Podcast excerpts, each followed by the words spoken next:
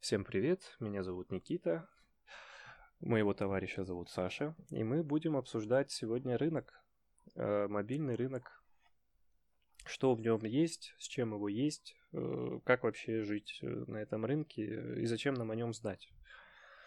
Начнем, наверное, с каких-то базовых вещей. Вообще, что такое рынок? Саш, как думаешь? Ты меня слишком сложные термины сразу загнал в маркетинг. Нет, если, если хочешь, давай я начну попроще. Давай.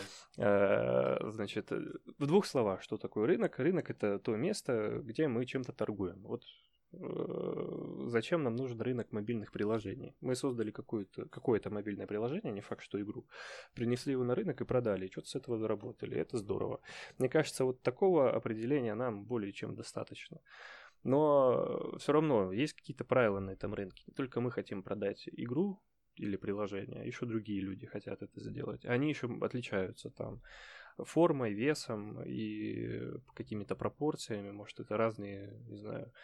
Э, вот я продаю приложение свинина, а мой сосед продает приложение говядина, и вот э, мы с ним вроде и не конкурируем. Существуют любители как того и другого. Ну, то есть вот какие-то такие базовые вещи – а? Мне было, вот, было бы интересно услышать, что ты думаешь на этот счет. А, я бы для начала поговорил про то, что как этот рынок вообще устроен, а, более подробно все-таки, потому что рынок мобильных игр, он еще и делится на несколько таких крупных категорий общих, а, которые можно как бы обозначить по названию площадки, на которых э, мобильные приложения обычно размещаются. Да, то есть, ну, как бы у нас есть первое, это Google Play. Точнее так, у нас есть э, первые два вида устройств ключевых. Это Android устройство и iOS устройство. Вот iOS устройство, в них все чуть попроще. Там есть только э, на данный момент только App Store, который как бы представляет собой отдельную такую крупную категорию мобильных приложений. Да, это вот игры, которые только там размещены.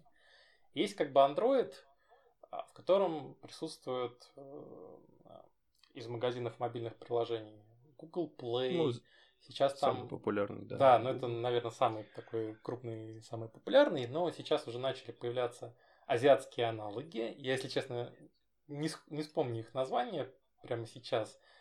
Но точно знаю, что у как бы, китайских э, смартфонов там сейчас уже практика как бы заходит... Установки своего стора. Да, да, да, заходит уже, что по умолчанию там свой стор стоит, и тебе Google Play уже надо э, скачивать отдельно где-то дополнительно, потому что он по умолчанию не устанавливается. Вот так вот. У нас появились свои магазины. Рустор, да, там, если не ошибаюсь, ВК Play. Кстати, ВК Play, по-моему, недоступен на мобильном, да? Это только пока. Вот это, вот это я не изучал вопрос. Ах, плохо мы знаем рынок мобильный. Наш от- отечественный да. рынок. А мы сегодня, наверное, будем говорить в основном про Google Play и App Store. То есть это два ключевых таких магазина приложений мобильных игр, где можно разместить свою игру.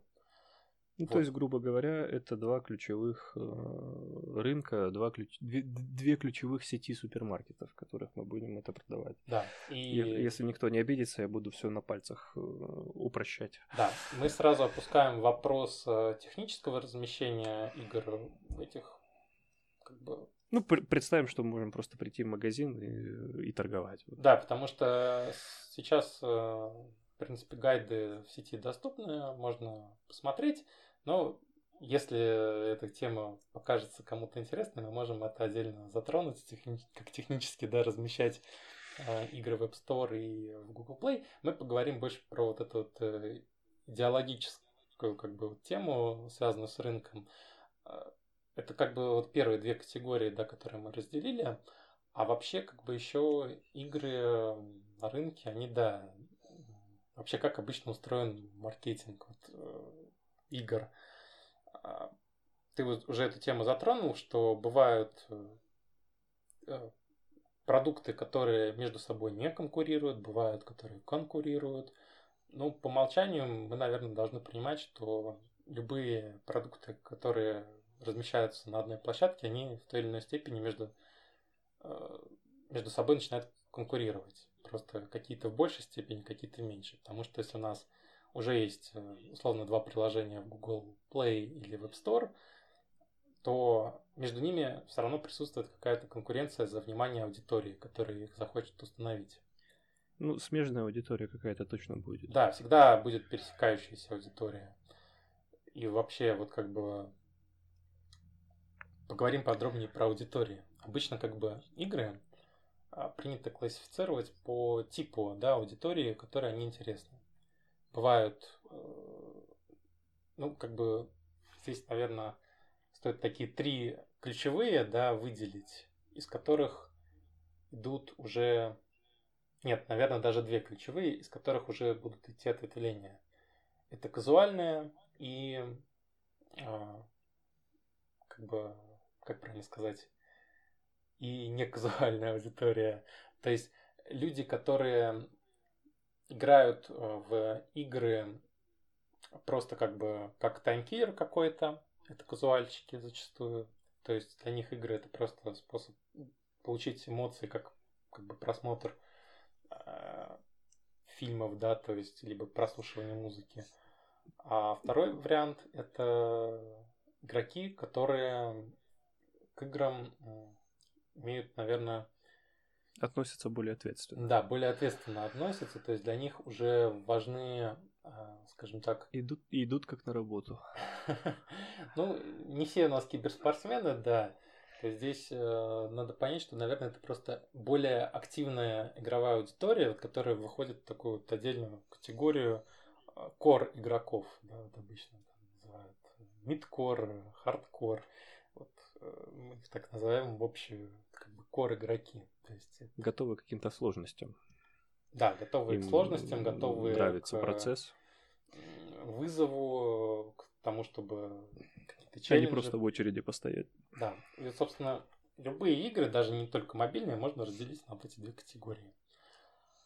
А дальше уже как бы идут э, более крупное ответвление, потому что казуальная аудитория, оказывается, она тоже может разделиться на несколько видов.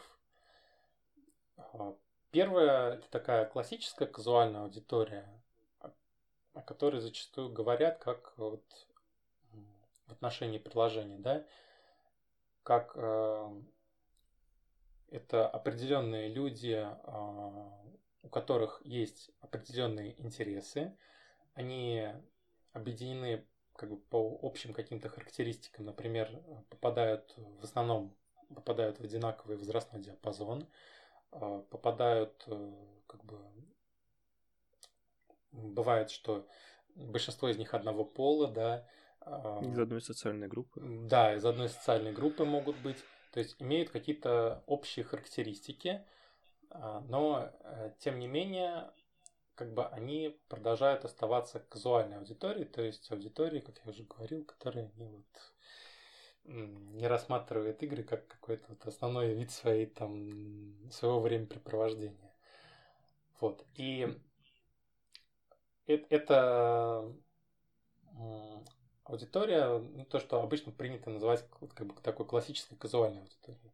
Но бывает э, последние как бы несколько лет, да, эта тенденция была, но сейчас она пошла на спад, э, выделилась гиперказуальная аудитория, которая очень значительно отличается от казуальной в том плане, что гиперказуальным игрокам зачастую относятся люди э, максимально широкого возрастного диапазона – там смешивается пол, там смешиваются социальные группы, там смешиваются группы интересов. То есть это игры, которые интересны максимально широкой аудитории. Массовый игрок такой. Ну да, масс-маркет иногда их называют еще, но не все, что масс-маркет, это, конечно, гипер-кэжуал. Вот. Ну, не будем так сильно углубляться. Ну, не будем, да, углубляться. Вот. И, наверное, вот я бы так выделил, да, две категории игроков. Среди гиперказуа... Ой, среди казуальной аудитории. Можно еще, конечно, ультра гиперказуальную, но это как бы уже дополнительная градация среди гиперказуальных игроков. Ну, мне вот я добавлю лично, э, сразу скажу, что Саша здесь э, мнение намного цен, ценнее, чем мое, потому что это больше, он больше с этим работает, чем я намного. Но мне кажется, что э, вот этот вот масса игрок гиперказуальный, он все-таки какая-то третья часть. То есть вот ты говорил вначале, есть э, гиперказуальщики, есть, э, ну, назовем их мидкорщики, а вот э, третья когорта, мне кажется, это как раз вот гиперказуальщики, ведь ты вот говорил, что это вот какая-то такая массовая аудитория, там непонятно, кто есть кто, там могут быть и мидкорщики, могут быть и казуальщики, а могут быть вообще люди, которые никогда ни во что не играли, могут быть совсем маленькие дети, могут быть старики. В общем, э, такая вот отдельная когорта, и как-то, наверное, по отдельным правилам с ней приходится играть. Я к любой классификации отношусь так. Какая удобно, такую используйте. Потому что, ну, когда вот. ты начинаешь какую-то придумывать э, систему классификации чего-либо, ты рискуешь потом сильно разочароваться, потому что она в какой-то момент перестанет работать так, как ты задумал. Потому что любое правило есть э, всегда исключение, да, и Поэтому, если... Ну окей, э, мы, мы, мы, согласен. Я, я, я как бы за любую нестрогую классификацию, то есть как бы вот. если хочется вот так, давайте разделять их в отдельную категорию. Я просто хотел как бы разделить э, на какие-то ключевые две группы, а дальше уже вот э, из этих групп сказать, что есть ответвление. Потому что из мидкора тоже есть ответвление, есть отдельная хардкорная аудитория игроков, которым вот именно важны как бы сложные игровые механики, да, зачастую. То есть вот она более, ну, так скажем, узкая, чем обычная а, мидкорная да, аудитория. То есть можно, по идее, тогда четыре градации даже вести, что есть гиперказуальная, казуальная, мидкорная и хардкорная аудитория. То есть вот именно по степени а, ожиданий аудитории от игры. То есть чего от нас ждет тайная аудитория и как мы эту аудиторию можем классифицировать. То есть, как ты уже сказал, то есть мы можем действительно гиперказуальных игроков классифицировать как какой-то неопределенный неопределенное множество, да, которые, в которых тяжело выделить какую-то общую характеристику, ну, иногда можно там одну-две выделить. Но зачастую, И тяжело по правилам с ними работать. А, но зачастую это максимально широкая аудитория, да, который как бы при создании игры, для которой важно как бы понравиться вот как можно большему числу игроков. Казуальные игроки это вот какая-то такая аудитория, которая относится да, к играм. Ну, вот тяжело придумать аналог слова казуального. Вот, относится к играм казуально, поэтому они казуальные игроки. вот. И да, есть мидкорщики, есть хардкорщики. Вот как бы такая степень, наверное, классификация может быть в истории.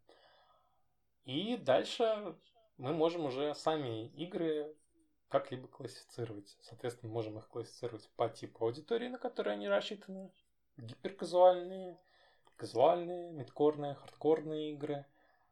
А можем дополнительно мы их классифицировать по Жанр. жанрам. А можем классифицировать по сеттингам. Поговорю сначала про жанры. Жанр это вообще я не помню четкое определение жанра, но, по-моему, что-то это вроде набор определенных клише, да, свойственных для определенной набор каких-то общих правил, общего видения, не знаю. Вот. Ну вот, э, да, например, э, для жанра характерно, э, как бы для игр одного жанра характерно переиспользование в них одних и тех же решений, например, одинаковых механик, одинаковых там, как бы, каких еще решений может быть? В основном механики, да, если мы говорим про игры. То есть, например, ну, игры жанра иногда... шутера обычно присутствует механика шутинга. Иногда визуальный стиль тоже влияет. Визуальный стиль а, может быть связан, хотя не всегда, потому что шутеров мы можем много назвать разных визуальных стилей. Но это, это все нужно для того, чтобы человек, когда увидел, сразу понял, что это за игра, и если он любит такое, он это сразу скачал, сразу в это играл. Да. То есть какой-то визуальный стиль тоже есть, но сложнее немножко. Да, ну вот, э, здесь классификация тоже очень такая условная. Я не готов, наверное, говорить, что вот бывают игры только таких-то определенных жанров. Я вот пример приведу. Вот есть шутеры, там среди шутеров можно выделить first-person шутеры, third-person шутеры, да, и какие там еще могут быть шутеры? Какие-нибудь пошаговые шутеры. То есть много разных классификаций можно придумать всем этим жанрам. Но важно, что они по каким-то общим принципам зачастую определяются. То есть, и еще я упомянул сеттинги, да, то есть это, скажем так, совокупность, наверное, определенных... Визуальные жанры, я бы сказал. Ну, вот, а, а, визуальный жанр я хотел следующее затронуть. Art style, да, тоже такую классификацию, потому что сеттинг, он больше как бы про нарратив, на мой взгляд. То есть э, сеттинг объясняет э, механики, которые... То есть вообще сеттинг пытается объяснить игровой процесс э, нарративными механизмами. То есть когда мы нарратив? говорим про механику, мы в абстракции говорим про какую-то вот как бы, про кубик, например, да, который может там прыгать. Но когда мы говорим про сеттинг, мы понимаем, что этот кубик на самом деле персонаж водопроводчик, который там прыгает, да, и получается у нас уже видение игры Марио. Э, вот общее. А art style этой игры там пиксель-арт, например. Вот. Я вот как бы предлагал бы такую классификацию а, использовать, потому что сеттинг не всегда связан с, со стилем Его арта. можно менять. Да, одно можно заменять вполне. А стиль арта может оставаться, да, я в целом согласен. Угу. Вот. И, собственно, да. То есть бывают сеттинги, например, многие разработчики, вообще люди, которые только начинают разрабатывать игры, часто путают жанры и сеттинги. Например, я часто такой э, кейс одно время слышал. Э, хочу сделать игру в жанре киберпанк. Думаю, какие механики свойственны для жанра киберпанк. Э, и впадаю просто в ступор, потому что киберпанк, на мой взгляд, это все-таки сеттинг. Ну, это сеттинг, это определенно точно. Определенно, сеттинг. да. Нет То есть важно именно разделять вот эти вещи в классификации игр, что есть жанр. Жанр, он больше относится именно к механикам, а, к тому, как они переиспользуются в играх, к каким-то уже устоявшимся решениям. Сеттинг – это вот именно устоявшиеся решения в как бы нар- нарративе игры, я бы сказал так. И арт-стиль это устоявшееся решение в э, визуальной как бы э, к визуальным подходам, приемам. Да, к визуальным приемам. Стилям. Вот. И каждой аудитории, которую мы уже как бы говорили, упоминали, да, до этого, интересны э, игры определенного жанра, определенного сеттинга, определенного как бы визуального стиля. Ну, То как есть... пример, это, допустим, какой-нибудь, э, извини, что перебиваю, сразу пример влеплю сюда. Какой-нибудь маленький э, Никита, который любит зомби-шутеры. А, вот сеттинг зомби его интересует. А, жанр, вот именно, что, допустим, first personal. А, и в стиле каком-нибудь пиксельном. Какой-нибудь пик пиксель-арт э, от первого лица. Дум, короче, какой-нибудь, только зомби. Так. Что-то такое. Ну, то есть это вот как пример такого человека. И все, эти, все этих людей можно в одну группу объединить, что это вот таких Никит много, они могут любить э, и не только шутеры, там что-то разное, вот, но всех их объединяет, допустим, любовь к зомби. Или их всех объединяет любовь к пиксельной графике. Или всех их любовь объединяет к FPS. Конечно. То есть вот именно вот так эта аудитория выглядит. Да. И когда мы разрабатываем игру, любую, нам важно вот определить, отвечает ли наша игра вот по этим ключевым критериям, да, на запросы аудитории, под которую мы делаем игру. Вообще мы должны понимать, а кто наша аудитория. Э, это домохозяйка, которая решила там, отдохнуть и поиграть на своем мобильном телефоне. Самая прибыльная вообще женщина на свете. Да, это вообще самая лучшая история. А, который решил поиграть 5 минут в какую-нибудь простенькую игру головоломку. Уже как бы определил, да? Жанр получается. И сразу от этого жанра, наверное, у многих э, возникли ассоциативные как бы ассоциативный ряд с определенными играми. Это я так наперед заскочил. Либо это наша аудитория, это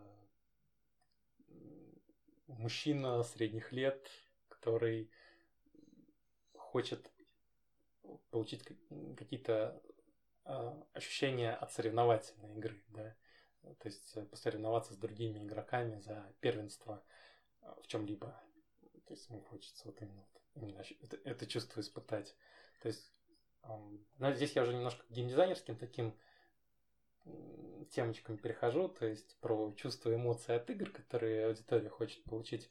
Но дело в том, что как раз вот когда мы определяем аудиторию, мы должны определять вот эти вот чувства эмоции, которые игрок а, потенциальный будет получать. И ключевыми как бы вот этими мазками, да, то есть определяя жанр игры, определяя сеттинг, определяя визуальный стиль, мы будем определять способ получения этих эмоций э, будущего игрока от игры. Потому что какой-то визуальный стиль он может лучше э, раскрывать э, наши идеи, какой-то хуже. Точно самое как бы, касается и жанров, и сеттингов. То есть здесь нужно понимать, кто твой игрок, к какой аудитории он относится. Но это еще не все. Мы вот определили это. А здесь уже встает проблема, что на самом деле продукт, который закрывает потребность этой целевой аудитории, уже может быть на рынке. И как нам здесь быть, да? То есть нам, получается, нужно э, проводить э, некий рыночный анализ, то есть мы, когда определили аудиторию нашу целевую, определили ее запросы, что она хочет от игры, мы смотрим на рынок, а что там уже есть, Закр... какой закрываются ли как бы текущие потребности. Какой есть спрос, какое есть предложение, и чем да. мы будем лучше конкурентов. Ну да, здесь уже такая начинается маркетинговая больше работа. Собственно, Но да. Мне кажется, да. Мне кажется, она непосредственно связана все равно с э, разработчиками. Ну, конечно, понятно, что в каких-то крупных организациях всегда есть отдел маркетинга и все такое, но все равно это все размывается по всем. То есть, если ты, мне кажется, в геймдеве что-то делаешь, ты так или иначе что-то понимаешь. То есть, ты этот рынок посещаешь, следишь за ним потихоньку, что-то видишь.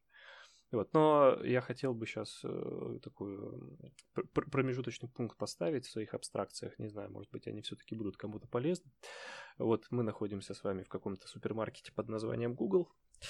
А, и смотрим на толпу людей, которые приходят, все, что Саша рассказывал, вот она такая, э, представим, что это разные толпы людей, они так группками кучкуются, нам, нам, нам наверное, будет так проще. Вот они, одни любят то, другие любят все, они еще перебегают из толпы в толпу, то есть вот э, человеку нравится и шутер, и там еще что-нибудь, три в ряд, и вот он туда-сюда бегает, метается, не знает, что ему лучше. То есть это все смежное все равно. А, и существует очень-очень много продавцов, и они все вот э, свои игры там орут, кричат на весь магазин, вот, покупай, там, моя супер игра. Орут они с помощью рекламы, но это отдельная тема.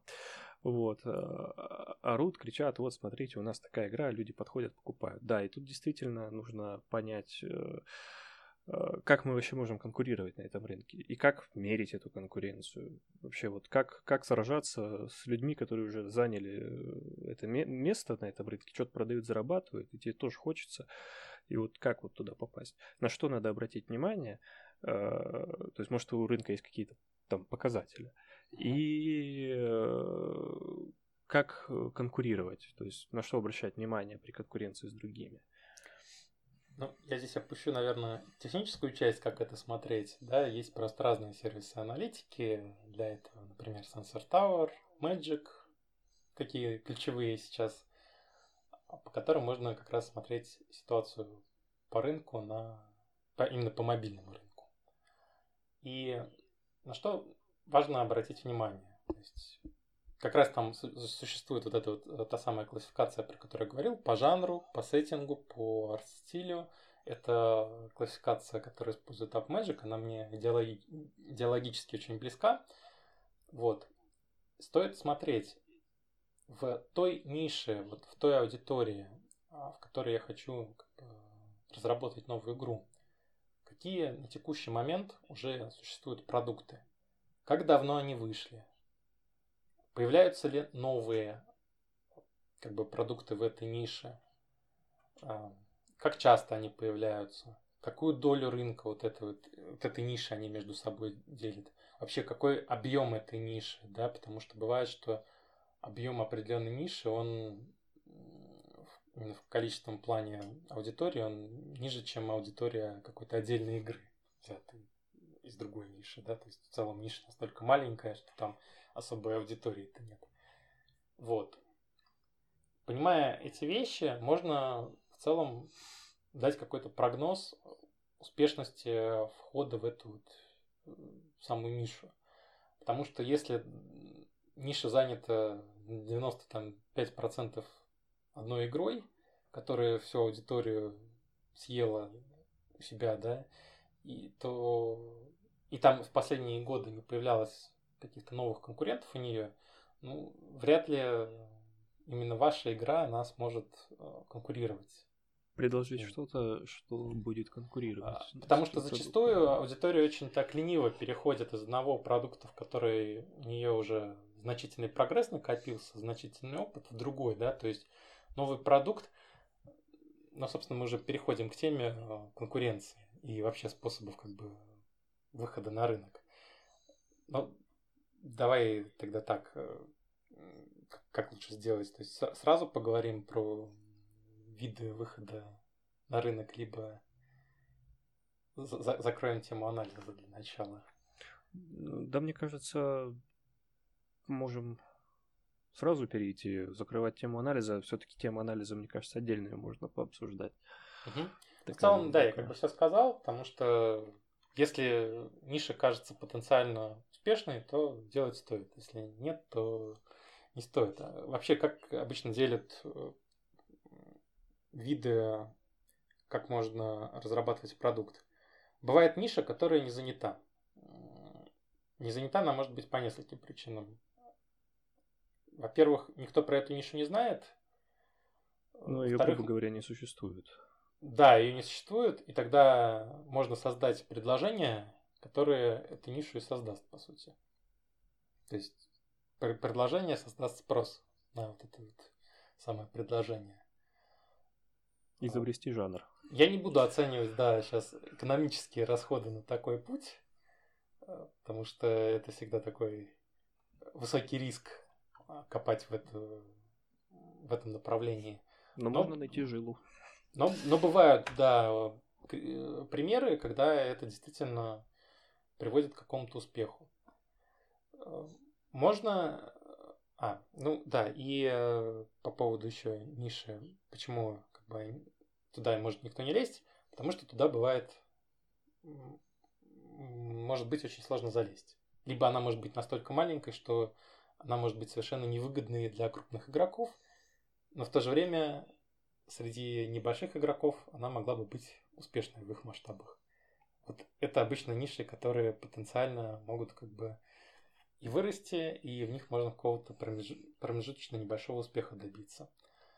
А бывают ниши, которые уже заняты. Но зачастую это всегда так, да, что мы приходим на рынок мобильного геймдева, и в целом все ниши у нас уже кем-то дозаняты, как так или иначе освоены. Вот. И тогда мы уже как бы смотрим объем этой ниши, объем конкуренции там, и сможем ли мы конкурировать нашим предложением э, за внимание уже существующей аудитории в этой нише среди других предложений. Конкуренция, она обычно достигается путем создания какого-то уникального предложения на рынке, да, USP, которое называется Unique Selling Points, да? Так она расшифровывается. Ну, по-моему, да. Да, собственно. Мы придумываем какие-то фичи, которые вот настолько классные, что они... Выгодно будут отличать нас от конкурентов. Выгодно, да, будут отличать нас от конкурентов. Собственно, 90% случаев, когда мы собираемся сделать новую игру на мобильный рынок, оно будет вот именно в этом направлении работы происходить, что мы будем думать над тем, какой USP нам придумать в ту нишу, в которую мы выбрали. А вот уже как выбирать эту нишу, все зависит от целей бизнеса нашего. Потому что если мы хотим заработать много денег, либо мы хотим заработать стабильно хоть какую-то сумму, либо мы хотим там просто какими-то небольшими да, деньгами довольствоваться. А еще есть ниши, в которые легко зайти, ниши, в которые долго зайти, именно долго и дорого в плане ресурсов. Да, да, это зависит уже от сложности игры, которую мы хотим сделать. Ну, наверное, это уже больше про ресурсы на разработку, да, касается. Ну да, темы. да, да. То есть мы сейчас не, не сможем ее полноценно осветить. Вот. Ну и в целом, да, как бы так э, можно, наверное, классифицировать. Единственное, о чем я еще не упомянул, это о способах а, монетизации пользователей, потому что она будет отличаться в зависимости от выбранной категории аудитории. Ну да, это, это тема казуальная аудитория будет одним образом, казуальная другим, мидкорная третьим, хардкорная четвертым. Тема очень важная, но благо способов не так много. Я думаю, мы можем быстренько сейчас об этом поговорить. Ну, ключевые, да, виды продуктов по вид, как бы категории продуктов, по, которые по виду монетизации, да, мы там разделяем. Это у нас премиум игры. Премиум играми называются игры, доступ а, к которым покупаются за реальные деньги в магазине приложений. Ну, зачастую модель премиум игр распространена на консолях либо PC, а, да, то есть на мобильных это уже такая вымирающая категория. Когда мы покупаем лицензионный ключ, получаем доступ к приложению игры на какой-то определенный срок, если это подписочная модель, да, либо э, на какой-то продолжительный, продолжительный срок, если это бессрочный лицензионный ключ, да, мы купили там игру на диске, активировали ее там на своем PlayStation, запустили, играем спокойно. Вот. А, да, и здесь как бы вытекает уже такая отдельная категория игр с подпиской, но это больше свойственно для ММО игр. Пример приведу это World of Warcraft, да, там из таких крупных успешных. Но тоже такая сложная по виду монетизация, потому что аудиторию еще надо как-то привлечь, чтобы они эту подписку купили. И сейчас очень так мало успешных игр выходит с такой моделью.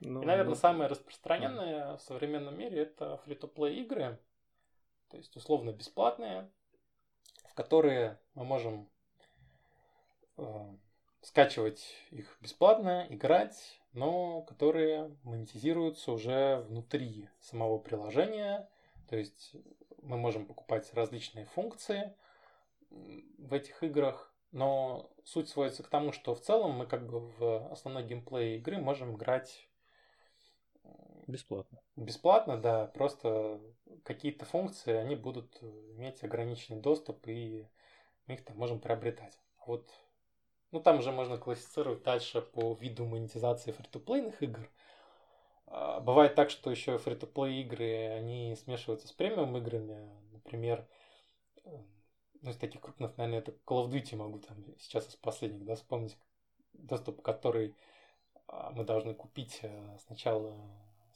приобретя лицензионный ключ, а там еще как бы внутри присутствует монетизация отдельных элементов. Игры. Ты имеешь в виду всякие Battle Pass, а, скины? Ну, я, не, я просто хотел привести э, когда, пример, когда смешивается премиум с фри-то-плей игрой.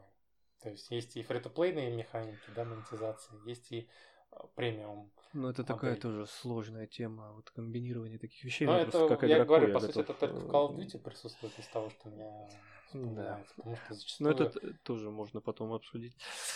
А вот, да, но я, наверное, не буду тогда глубоко вдаваться в подробности по монетизации фри-то-плей игр, потому что это тоже такая тема, в которой можно там сказать. Ну, в общих чертах можно сказать, что там есть рекламная монетизация, инапная монетизация, а, есть э, модель снова... Инапная это покупки. На русском да, инап это внутриигровые покупки за реальные деньги. А какие еще можно выделить там? Подписки тоже опять... Э, Внутри. Ну, подписки, подписки это, по сути, вид уже напной покупки, да. И бывают еще случаи, когда фри-то-плей игра распространяется в а, сервисе, которому в целом покупается подписка. Это не очень популярная тема, но она присутствует в Apple Arcade. Она присутствует у Netflix, по-моему. насколько я помню, сейчас. То есть ты покупаешь э, подписку на сервис и получаешь доступ ко всем играм в этом сервисе бесплатно. То есть там нет уже никаких ну, это такая более... дополнительных, да. То есть... Подписка более верхнего уровня такая. Да, подписка это... верхнего уровня, можно сказать. Вот эта подписка как бы что-то вроде супер апа, в котором уже множество других э, бесплатных игр ты получаешь. Ну, грубо говоря, если была бы какая-то подписка в Google, после которой во всех играх можно было бы не смотреть рекламу, типа такого. Это было бы слишком жирно. Ну, главное, чтобы Google нас не слушал. Ну да.